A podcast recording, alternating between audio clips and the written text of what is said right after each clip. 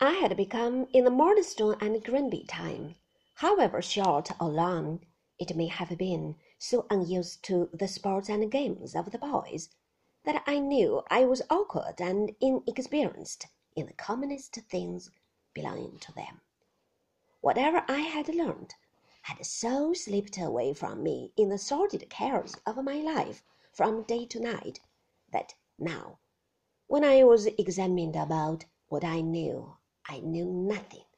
and was put into the lowest form of the school. But, troubled as I was by my want of boyish skill, and of book learning too, I was made infinitely more uncomfortable by the consideration that, in what I did know, I was much farther removed from my companions than in what I did not.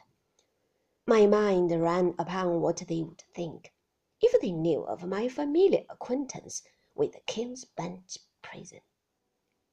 Was there anything about me which would reveal my proceedings in connection with the Micawber family, all those pawnings and sellings and suppers, in spite of myself?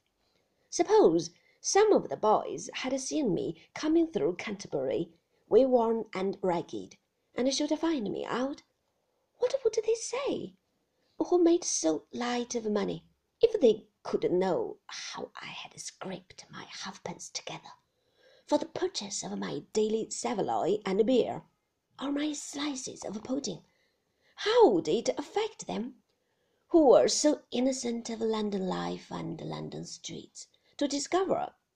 how knowing I was, and was so ashamed to be in some of the meanest phases of both? All this ran in my head so much on that first day at Dr. Strong's that I felt distrustful of my slightest look and gesture, shrunk within myself whensoever I was approached by one of my new schoolfellows, and hurried off the minute school was over, afraid of committing myself in my response to any friendly notice or advance.